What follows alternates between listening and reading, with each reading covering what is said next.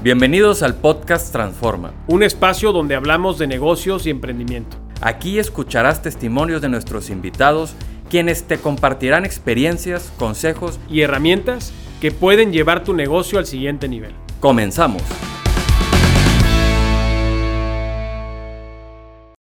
Bienvenidos a un capítulo más del podcast Transforma. Hoy estamos muy contentos porque empezamos las grabaciones de la segunda temporada y tenemos un invitado de lujo, Eduardo Garzate. Bienvenido, Lalo. Gracias, Jorge. Encantado de estar aquí.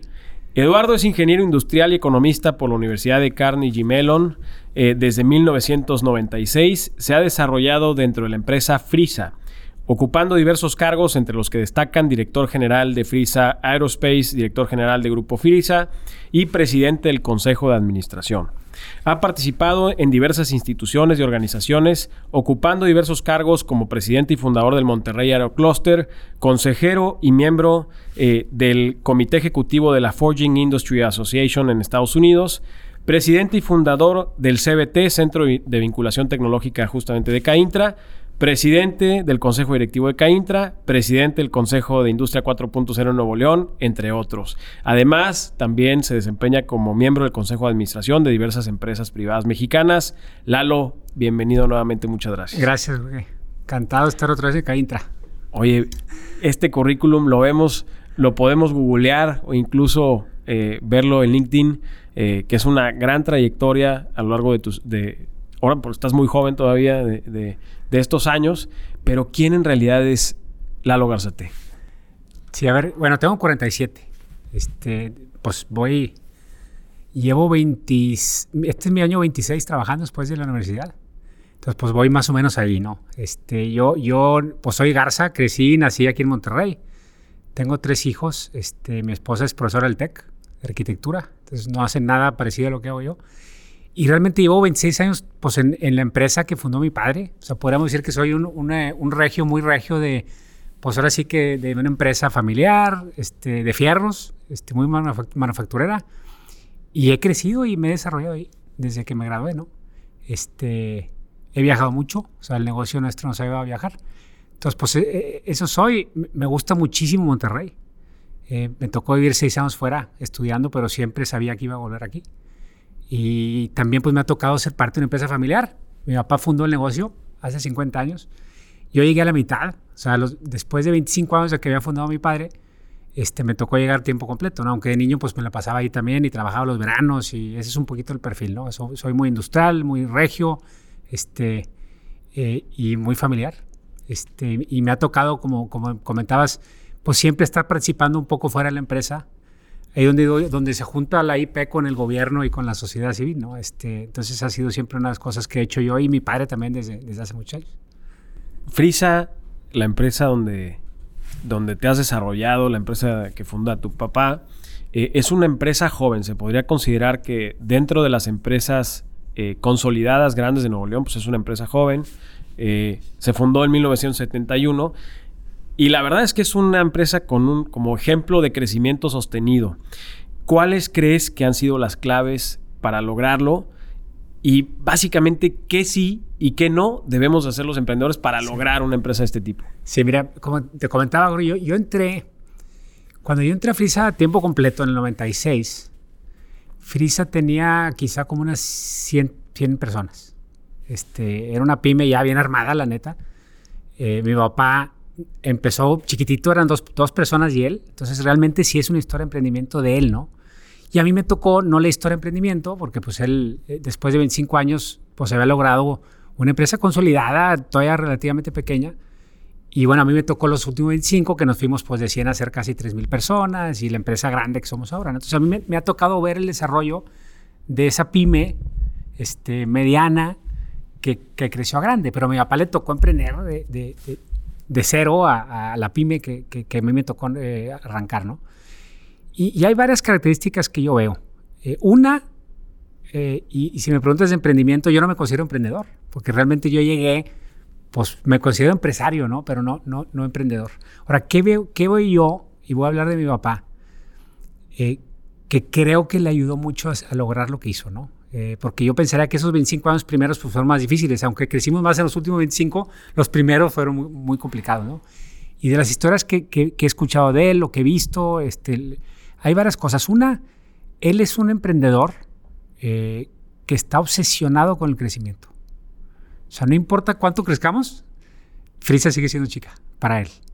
Eh, y yo me imagino cuando él empezó, pues ese, esa obsesión del crecer estaba desde que nació en la empresa, ¿no? Entonces, para él siempre nada es suficiente en cuanto al, tamaño y a la posibilidad de seguir creciendo. Y creo que ese drive que tiene como, como emprendedor, pues yo en mi persona he, concluido que es muy importante para ese emprendedor. ¿no? O sea, si, el emprendedor no tiene esa casi obsesión por siempre sentirse chico, siempre sentirse que se puede más, pues difícilmente encuentra la energía para seguir y seguir y seguir. ¿no? Entonces, es una cosa que he visto y es increíble porque ahora mi papá, ya la edad que tiene, después de tantos años de trabajo, y no importa cuánto invirtamos y cuánto crezcamos, se sigue sintiendo chico. Este, y eso me parece increíble, ¿no? Y me parece muy bien. Y, y sí he sido un motor. Entonces, si tú, si tú vas a Frisa, se sigue sintiendo, oliendo esa ambición de crecer. Este, que creo que es un motor importantísimo para el emprendedor, ¿no? Eh, otra cosa muy importante, y siempre lo vi, eh, siempre lo he visto apoyado por gente. Sea, yo me acuerdo desde muy chico, él me invitaba de oyente a tener un consejo desde muy chico. ¿no? Hay, hay, empresas más grandes ahora que no tienen consejo. Bueno, mi papá tiene un consejo de, de, advisors desde que era muy chica la empresa.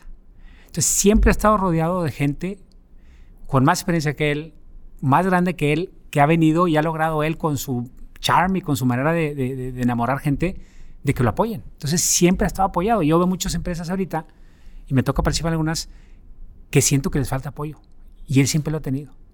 Y siempre ha buscado gente por fuera para cualquier tema, ¿no? Entonces yo creo que eso lo ha fortalecido mucho y nunca, ¿cómo te diré? Nunca lo he visto solo eh, desde esa perspectiva, ¿no? Y, creo que como emprendedor eso le ha ayudado mucho. Me acuerdo que tenía un consejero que, se llamaba Gerardo González Torres. Yo aprendí mucho de él, que en paz descanse, eh, falleció hace unos años.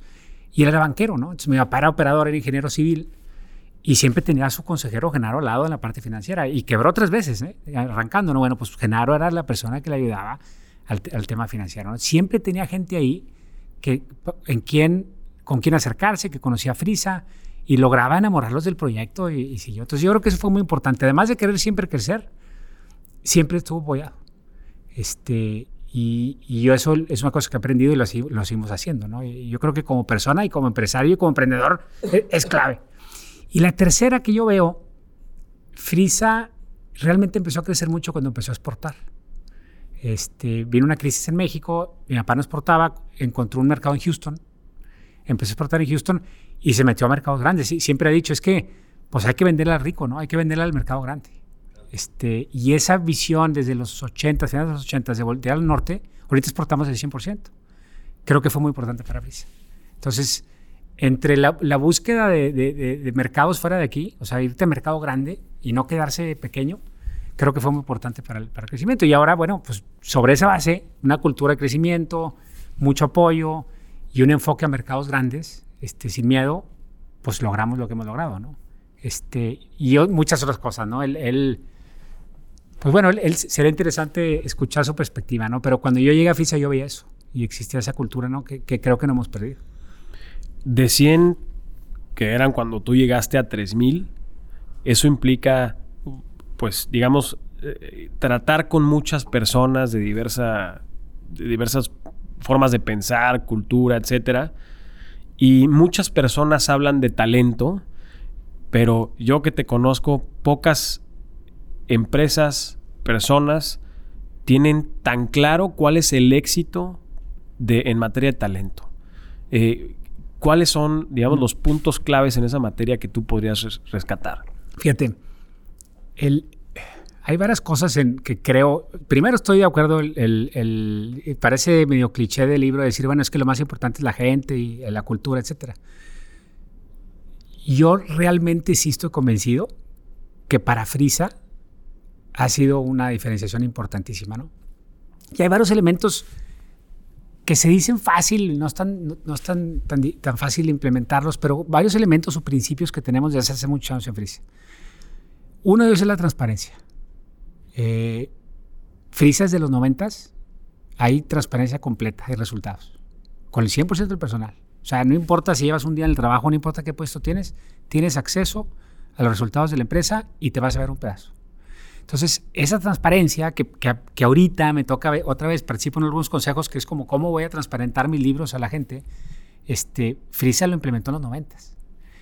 Y yo, sinceramente, y tenemos una, una persona que nos ayudaba hablando de apoyo, que se llama Aurelio Flores, que en paz descanse también, este, y él decía, es que, ¿cómo vas a tú eh, manejar o dirigir un equipo de básquetbol sin que vean el score? Pues tenemos que ver todos el score, cómo vamos, ¿no? No nomás échale ganas, ¿no? Entonces, y, a mí se me quedó mucho eh, grabado, una cosa clave para que la gente se comprometa y esté en el partido y sentirse parte, pues esa transparencia. Y si somos una, unas empresas o organizaciones o, empresarios muy cerrados, nadie sabe nada, es muy diferente a full transparencia, ¿no? Y creo que ese ha sido clave.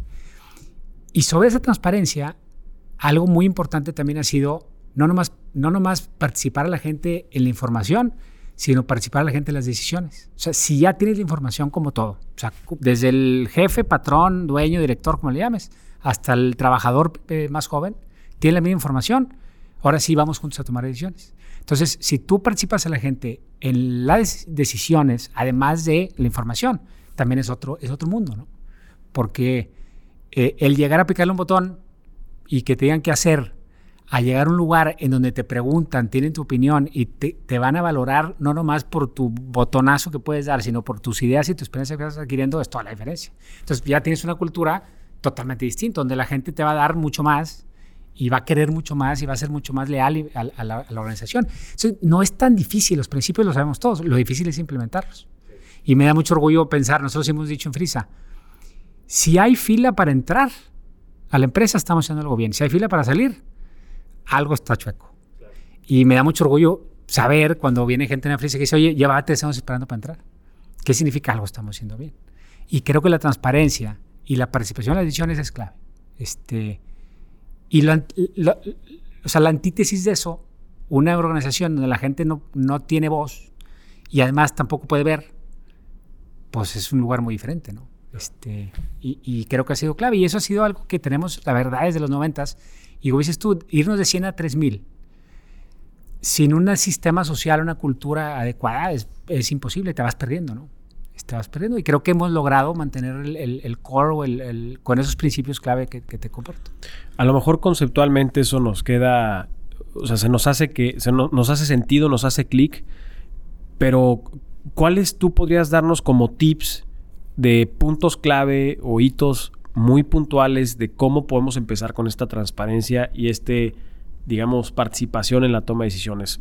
Pensando que muchas de las personas que nos escuchan es una empresa pequeña o mediana, este, ¿cómo podríamos empezar? Yo creo que va a causar un shock cultural de repente de que ahora, ahora el jefe ya me está enseñando los libros, ¿no? Pero eh, digamos, algunos consejos puntuales que tú podrías dar. Eh, un día yo bromeaba con mi papá y, de este tema, ¿por qué te aventaste la transparencia? ¿no? Y me, me, me, me dice, bueno, es que la verdad es que cuando, hice, cuando abrí los libros no ganábamos dinero, ¿no? Entonces era, más fácil. Este, pero no, yo creo que para un emprendedor tiene una oportunidad muy interesante de hacerlo de inicio. Este, siento que a veces creces y se te complica más. Entonces, si tú desde inicio pierdes ese miedo, y yo siento que más gente te va a acompañar. Este, y a mí me parece eso una oportunidad. Como, y, hago el símil con mi papá, ¿verdad? O sea, él tomó esa decisión cuando eran 80 personas o 100, no, no cuando éramos 3000. Este, entonces, al contrario, o sea, y obviamente, como dices tú, un emprendedor, exagerando, pues es un poco medio one-man show, ¿no? Yo tomo todo el riesgo, yo tomo todas las decisiones y yo tengo toda la información, ¿no? ¿Cómo voy yo evolucionando mientras voy invitando gente a apoyarme? A que no sea yo tomo todas las decisiones, yo tomo todo el riesgo y yo tengo toda la información. Y te vas, yo digo, pues hazlo pronto. Porque inclusive creces y se te va complicando más y, nos hacemos más historias este, del por qué no. Pero yo creo que es, perder el miedo. Es perder el miedo. Yo me acuerdo cuando se puso muy fea la inseguridad de Monterrey, unos consultores de seguridad nos dijeron a la familia, oye, están locos ustedes, tienen que quitar eso. Todos saben que ustedes son los buenos, todos saben los números. Y la respuesta fue, blíndanos como quieras, eso no se quita. Es casi matar a nuestra, nuestra cultura, ¿no? a nuestra empresa. A ese extremo, ¿no? Entonces, yo le diría al emprendedor, hazlo pronto. hazlo inicialmente, no, no te esperes tanto a empezar a principios de transparencia, de participación en decisiones. Y, eso para de decisiones, pues realmente simplemente es eso. O sea, no, es tan complicado. Este, es darnos cuenta que si todos decidimos, primero vamos a decidir mejor. Y si decidimos lo mismo, vamos a implementar mejor. Yo siempre digo que, que es mejor, aunque la decisión sea la misma, es mejor tomarla después de escuchar que sin haber escuchado. ¿Me explico, porque entonces ya es de todos, ¿no? Entonces es, es, un principio muy básico, este, no es rocket science, o sea, simplemente es un estilo que, que, hay que arrancar y yo sí creo mucho en él, ¿eh? este, y quizá más emprendiendo. O sea, participo en las decisiones, idealmente lo más que pueda participo en el éxito. Este, nosotros tenemos un valor que se, se llama compartir el éxito, entonces si tú tienes one man show, yo decido todo y yo me quedo con las fichas. El otro extremo, todos decidimos todo y todos nos llevamos las fichas. ¿no? ¿Cuál es ese camino que podemos llevar como empresarios y emprendedores para tener a la gente involucrada en, las decisiones y también en el éxito? Y yo siento que si logras eso, este, ahora sí que cosas suceden de una manera diferente, ya somos todos, ¿no? Aunque sean 10 o 8 o 20 o 80 ¿no? o 3000. Oye, me llama mucho la atención lo que comentabas del tercer punto, digamos que crees que fue un éxito y es el estar acompañado y digamos la cultura que en México existe poco del consejo, ¿no? Ahorita como presidente del consejo, presidente ejecutivo del consejo de Frisa, ¿qué haces en el consejo? O sea, no, sientes esa, este, digamos, a lo mejor necesidad o, de, o quererte involucrar un poquito más en tareas operativas. ¿Qué es un consejo? ¿Cómo funciona y qué haces ahí en? ¿Cuál es tu papel? Fíjate, está, está muy interesante la... O sea, el, el símil que, que se me a la mente es o sea, y cuando estás emprendiendo, ¿no? Estás preocupado del día. Este, sí, sí, vender. sí, hoy qué tengo que hacer, ¿no? Y luego, pues, me preocupo de la semana, de la raya, me preocupo del mes. Entonces, de alguna manera, este, como organización, ¿quién o qué personas o qué equipos o qué tienen que estar preocupados del día a día, qué, se tiene que producir hoy, qué sigue mañana, etcétera. Hay otro, otro nivel de preocupación que tiene que ser un poco más, oye, el mes, el trimestre, qué está pasando. Pero alguien, mientras te vas moviendo en la organización, está preocupado de la producción de mañana, a estar preocupado del resultado del mes o del trimestre, a estar preocupado del año, luego tienes que empezar a pensar mucho más a largo. ¿Qué es lo que sirve para la empresa y cómo mantenemos la cultura? Entonces, de alguna manera es como, como poder ir levantando la, cara, ¿no? Y, y, cuando pues yo entré en Frisa, en el departamento de cortes, pues me preocupaba el corte de mañana, ¿no? Y mientras, eh, después de 26 años, pues yo, me, yo veo mi día a día ahora y estoy siempre preocupado de inversiones, de decisiones estratégicas, del mediano y largo plazo, literalmente de los siguientes 10 años, aunque parece, es la realidad, y de la parte de la gente. O sea, cómo mantenemos las decisiones adecuadas y el sistema social adecuado para seguir creciendo. Sabiendo que hay equipos que están preocupados por el año y por el trimestre y por el mes y por el día. Este, entonces, pues yo me he tenido que emigrar y yo me imagino como emprendedores o una pyme, pues de alguna manera el director, dueño, fundador, pues tiene que estar preocupado de mañana y también tiene que estar preocupado a largo plazo. ¿Dónde te apoyas, no? Y yo, yo veía a mi papá apoyándose mucho con gente externa para el mediano a largo plazo. Y él muy metido en el día a día, ¿no? Ahorita mi rol de alguna manera termina siendo más yo preocupado con el consejo, con la familia, con externos para mediano a largo plazo. Este, y eso es, una evolución natural. Y, te voy a ser franco, depende del estilo, se extraña. O sea, a mí me, emocionaba estar en la planta este, preocupado por la semana y, cumplir con el resultado del mes, ¿verdad? Este, y pues llega un punto que eso se va delegando y tienes que irte moviendo, ¿no? Y ahora estás pensando más, mucha conversión con exterior, este, que si contraté a no sé quién para ver algún plan, en dónde sigue, cómo están los mercados, cómo está el sistema social, y las reuniones son diferentes. Este, pero bueno, pues es parte de la evolución, no, no, no, hay, no hay de otra. Ahora, ¿qué tan difícil es empezar a invitar un consejero?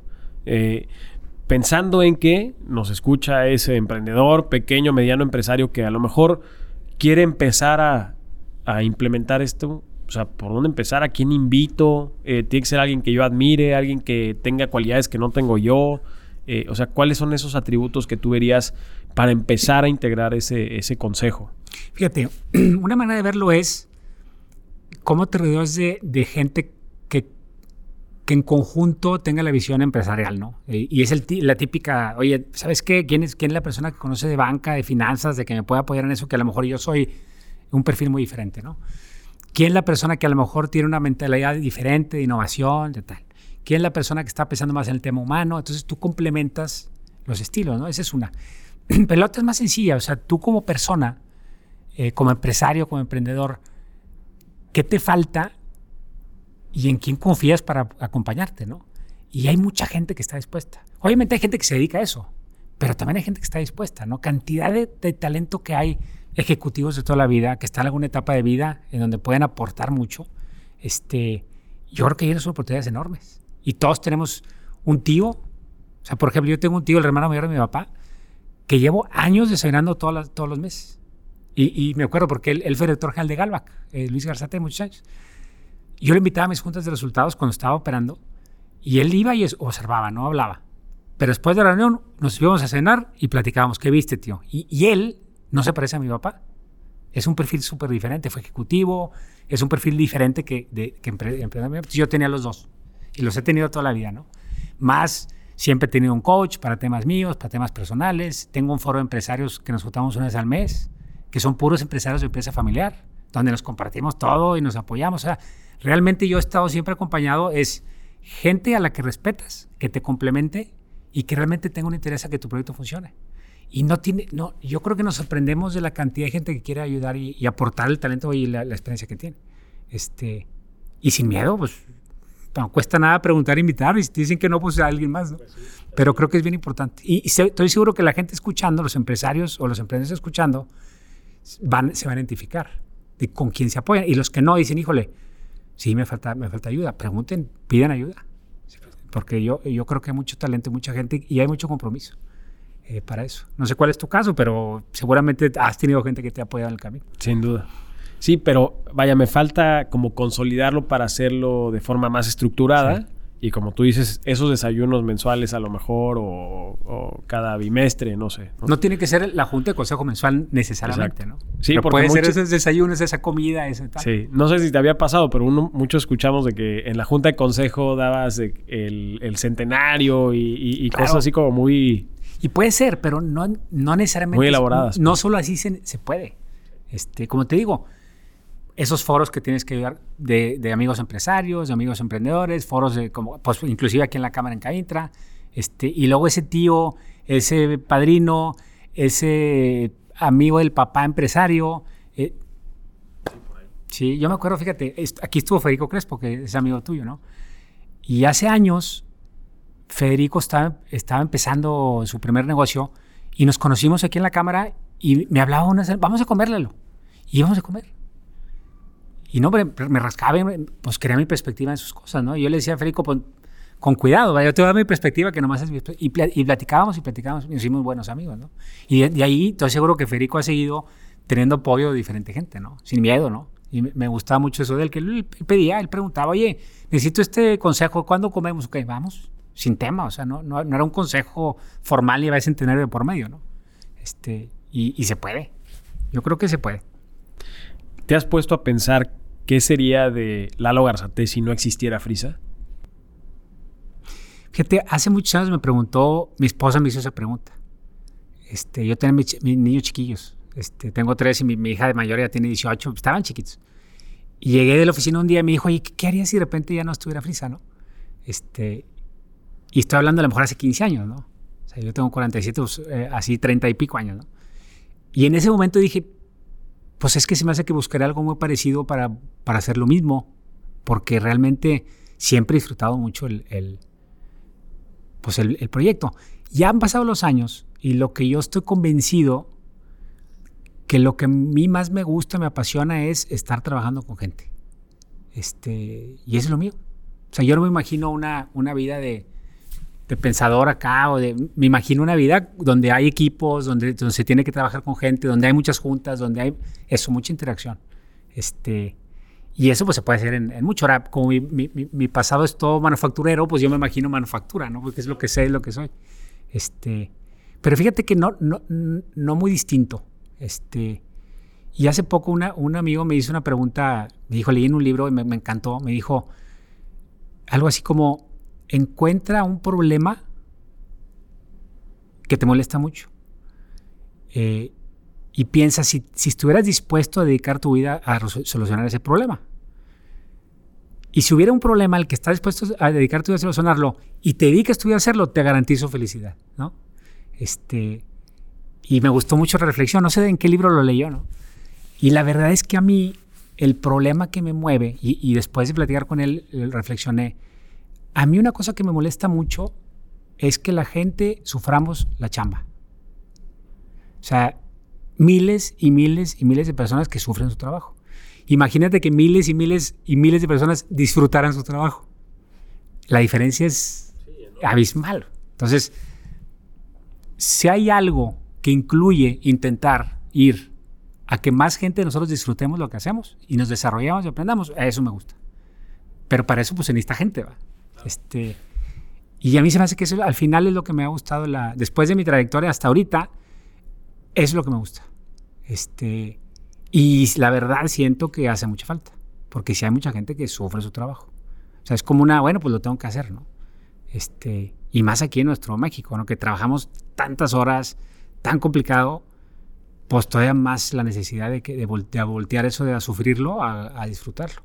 Este, y obviamente es un gana-gana completito. Entonces, para mí ese es el reto. Si logras eso, este, el éxito solito. Si se diera esa circunstancia y tuvieras que iniciar una empresa hoy, ¿cuáles son esas tres cosas en las cuales te enfocarías al 100% desde el inicio? Bueno, una es esta que acabo de decir, o sea, cómo ¿Cómo genero el, sistema social para que todos juntos disfrutemos lo que estamos haciendo?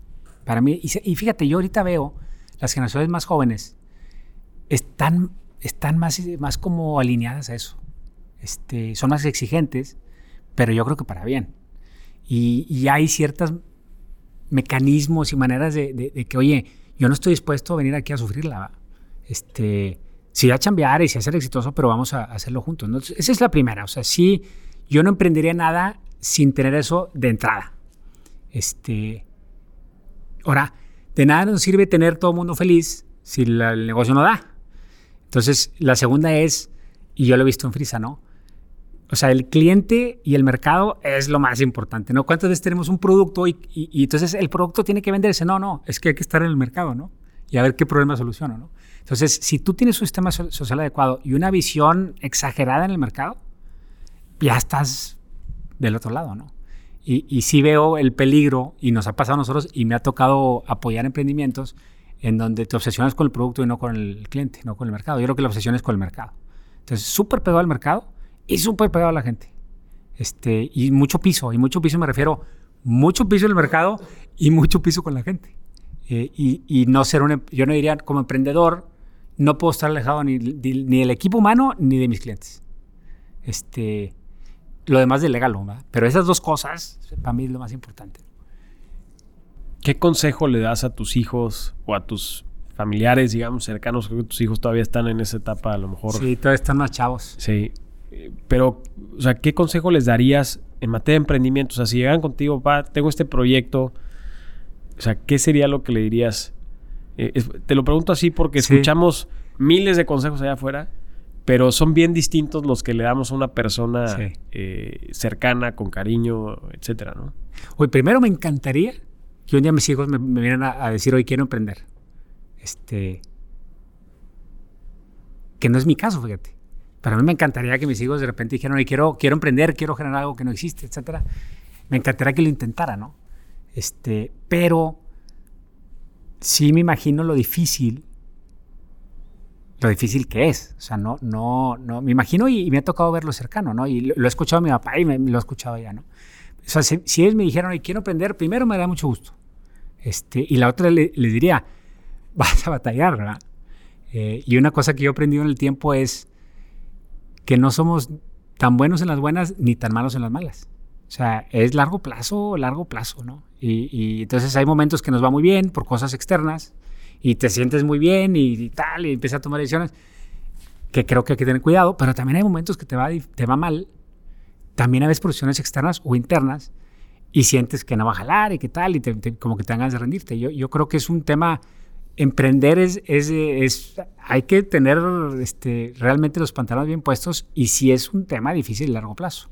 Este, y, y, creo que les diría un poco lo que te he dicho, oye, vas a batallar, hay que ser súper resiliente, ni te sientas tan bien cuando está yendo bien, ni te sientas tan mal cuando está yendo mal, apóyate muchísimo y, y, dale, ¿no? Y no, o sea, enfocado otra vez mercado y gente, mercado y gente, mercado y gente, y eso es lo, para mí lo más importante. Este, pero me encantaría que pasara, ¿no? Porque sí creo que, que, que los emprendedores que logran encontrar el camino generan muchísimo valor. No nomás para los demás, sino para sí mismos también. Este, y, me, y me refiero a valor en, el, en, el, en la palabra amplia, de, de, de, la definición amplia, ¿no? Este, y sí en México pues se requiere, ¿no? mucho más emprendedor o, o, pyme con esa ambición de crecer y generar riqueza, ¿no?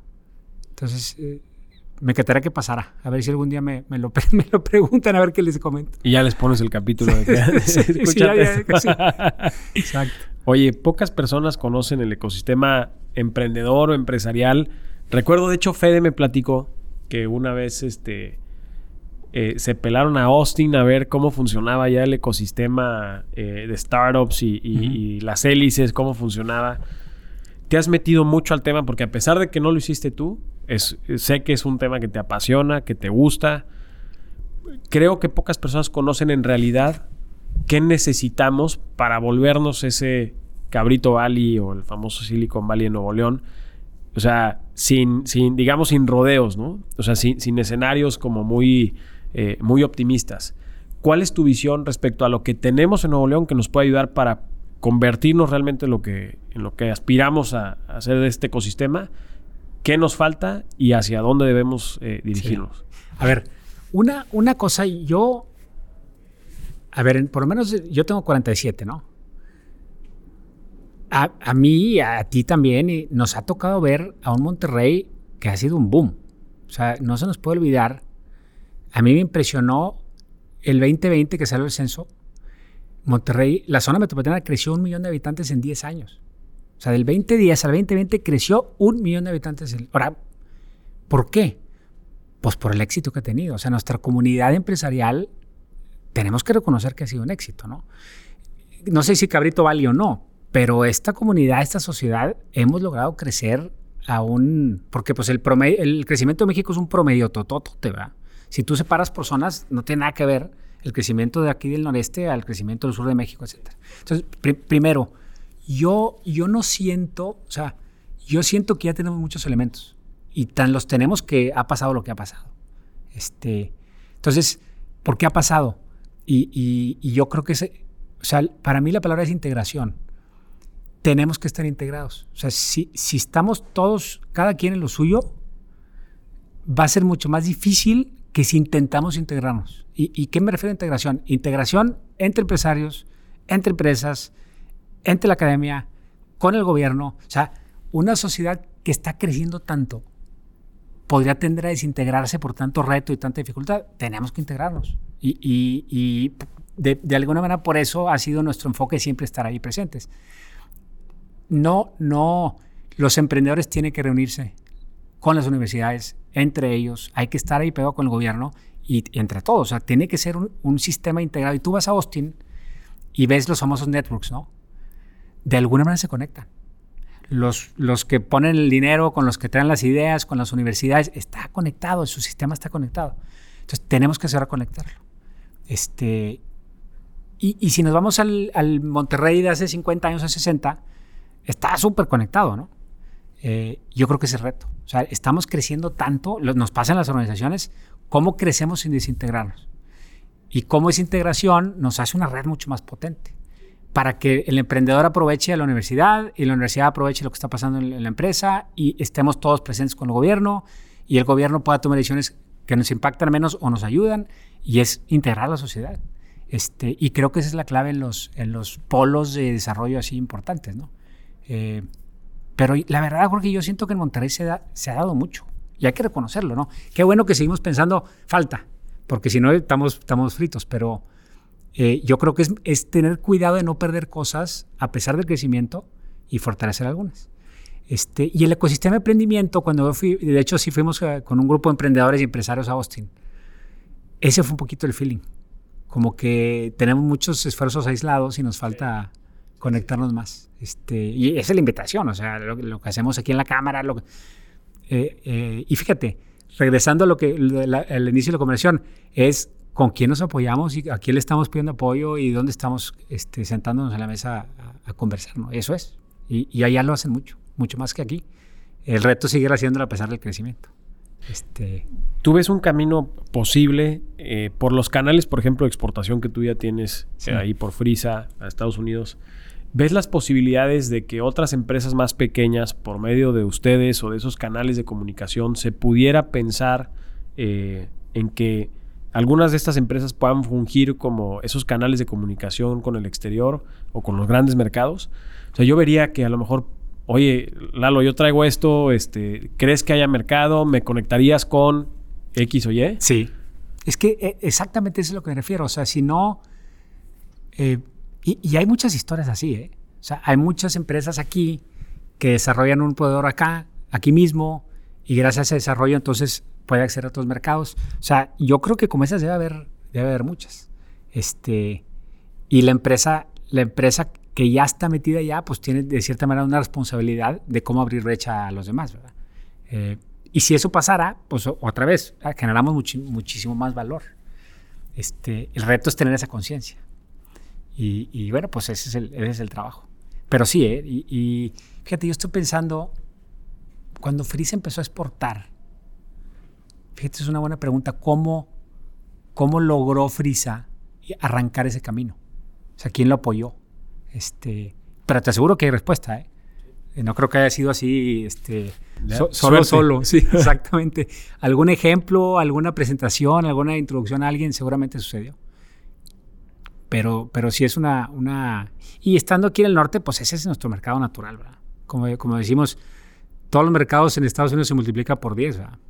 Este, hay que ver si podemos allá. O estar apoyando a, otros que están haciendo eso, para crecer juntos. No me quiero eh, ir de aquí sin preguntarte del tema de tecnología.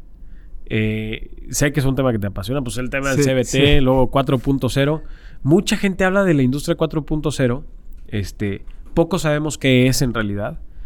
Eh, y también pensamos que es como muy complicado de implementarlo en mi empresa si no tengo la infraestructura grandota como para hacer inversiones en materia de tecnología. ¿Cuál es tu visión, Lalo, sobre el tema de 4.0 y la tecnología? Es, ahora sí que es de proyectito un proyectito. O sea, si tú eres, y, y, y yo luego la empresa, ¿no? De repente por querer hacer la gran transformación, terminamos no haciendo nada, ¿no? Porque te asustas o del precio o la complejidad o no lo entiendo, ¿no? Es que se me hace que es la suma de muchos proyectos, de muchas actividades que te lleva a tener una empresa más eficiente, porque al final, o sea, la tecnología, por ejemplo, el caso de la tecnología nos ha ayudado, uno, a manejar la complejidad y otro, a ser más eficientes. Entonces, pero si sumo, ¿y qué hicieron? 87 cosas. O sea, no es un gran... Sí, no es de uno. Sí, es, oye, mejoramos aquí un proyecto que nos ayudó a ser más inteligentes en estas decisiones. Mejoramos aquí para poder estar mejor conectado con el mercado. Mejoramos aquí para ser más eficiente y bajar el costo acá. Entonces, si tú ves la organización, pues es una, una, empresa que está bastante avanzada en el tema digital y tecnología, pero es la suma de muchísimos proyectos. Entonces, yo, le, yo diría a cualquier empresario emprendedor, empieza con uno. Y, es interesante porque cuando un área de la empresa hace un proyecto interesante y luego lo, transparentemente lo, lo, compartes, empieza a ver como una... Como, idea. Por osmosis, sí, sí, como, como un celo ahí de, oye, espérame, yo también quiero, ¿no? Este, pero yo diría, no, no, no, no, es, no tienes que esperarte a tener tu gran visión de tecnología y digitalización para, para avanzar. Y sí creo que no tenemos de otra, o sea, tenemos que estar aprovechando la tecnología para, para ser más eficientes este, no hay de otra. O sea, lo tenemos que hacer porque lo tenemos que hacer, en donde sea, ¿no? En un despacho como el tuyo, o en una empresa de manufactura, o donde sea. Pero puede ser chico, no tiene que ser el gran, la gran idea, la gran este, diseño este, de 20 años, nada. Proyecto por proyecto. O sea, de abajo para arriba, no de arriba para abajo. Es un poquito lo que, lo que creo.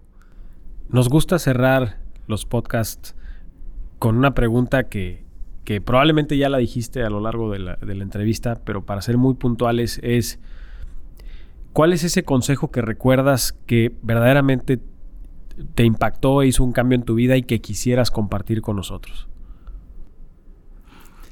Fíjate, más, más, bueno, sí, es, una especie de consejo, pero fue una, fue una, un 20 que me cayó.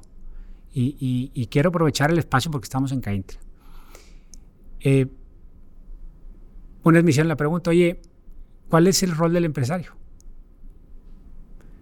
Este, pues es una pregunta que como, todos, como todo empresario emprendedor, te, la, te, la, te, la, puedes cuestionar, ¿no? Y luego una conversación con un amigo eh, surgió, surgió la idea de que no es una pregunta válida, como que es una pregunta incompleta. Porque creo que la pregunta es, ¿cuál es el rol del empresario aquí y ahorita? O sea, no es lo mismo, y la conversación salió, no es lo mismo preguntarle a un empresario de Estocolmo o de Copenhague cuál es el rol del empresario en Copenhague, a preguntarle a un empresario regimontano ahorita cuál es el rol del empresario aquí. Y creo que la respuesta es diferente. Eh, y, es esa, ¿cómo te diré? Ese contextualizar creo que es muy importante. Porque nosotros estando aquí en nuestra sociedad, que vemos muchos problemas, podemos tender a decir, oye, hay cosas que no son mi responsabilidad. Sí, pues en Copenhague hay cosas que suceden independientemente del empresario, pero aquí no. Y, lo que me hizo ver a esta persona fue, oye, por eso, pero aquí tú qué? O sea, tú, tú te vas a ser víctima y vas a decir, bueno, es que el rol del empresario en el mundo es este, entonces como, pues no me toca hacer todas estas cosas. Bueno, pues, pues perdón, pero aquí en Monterrey, en México, en este momento del tiempo, tenemos que hacernos cargo como empresarios de cosas que a lo mejor en otro lado no se tienen que hacer cargo. Y no nos queda de otra. Entonces, pues para mí eso fue un finding importantísimo. Y de alguna manera me cayeron 20 de justificar, bueno, sí, es que es correcto. ¿Por qué yo voy a hacer cosas que no están dentro de mí, lo que yo pensaba que era el, el responsable empresario? Bueno, porque aquí en Monterrey y aquí en México y en este momento no tenemos de otra y hay que hacerlo nosotros y hay que involucrarnos más de lo que a lo mejor nos involucraríamos si fuéramos empresarios de Copenhague. Este, y, ese 20 me cayó afortunadamente joven y la verdad, francamente, sí siento que, me he involucrado o nos hemos involucrado más de lo que pareciera ser eh, teóricamente necesario y nos ha dado mucho. La verdad, nos me ha dado mucho a mí como persona, como empresa y siento que hemos podido aportar. Entonces todos ganan. O sea, la respuesta a cuál es el rol del empresario que nosotros nos hemos dado, que es fuera de la empresa, creo que ha sido muy valioso. Y igual yo lo digo y lo diré aquí en Caintra, invitaré a los que nos están escuchando. Cuestiónate cuál es tu rol. Pero cuestionate cuál es tu rol aquí, en este momento del tiempo.